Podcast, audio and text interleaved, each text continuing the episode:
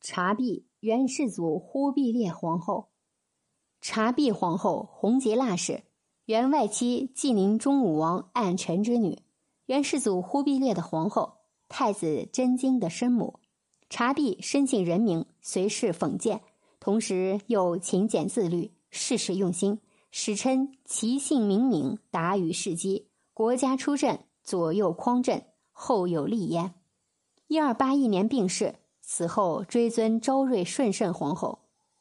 在元朝建国以前，忽必烈积极辅佐他大哥蒙哥治理汉地，因小人挑拨而受到猜疑，察必便带着儿子到蒙哥所在的都城充当人质，终于帮助丈夫消除了因兄弟猜疑可能酿成的大祸。蒙哥死后，忽必烈之弟密谋争夺王位，身居都城的察必觉察到政治事态有异，一方面据理力争。阻挡军队异常调动，一方面派人火速赶往鄂州，通知远在征送前线的忽必烈迅速回都，终于使忽必烈坐上汗位。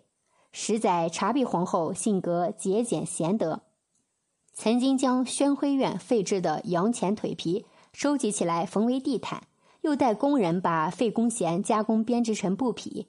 有次忽必烈打猎回来，抱怨太阳刺眼。察必皇后将传统的帽子加上前檐以遮阳。察必皇后的性格善良。一二七六年，元军攻占南宋都城临安，俘虏宋恭帝和谢太后。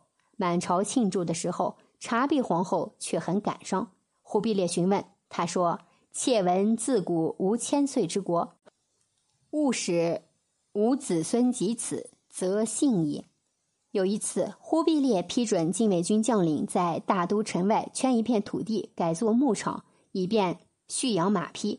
察必立即劝阻说：“我们蒙古人只是放牧，而不知发展农业。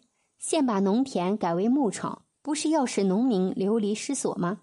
终于促使忽必烈收回成命，并下令建立司农司，大力发展农业生产。她以敏锐的政治眼光辅佐丈夫忽必烈建立帝业、安邦治国，可算是中国历史上一名出色的女政治家。一二八一年农历三月二十日，察必皇后去世，忽必烈很悲痛，感叹再没有人像皇后一样关心自己了。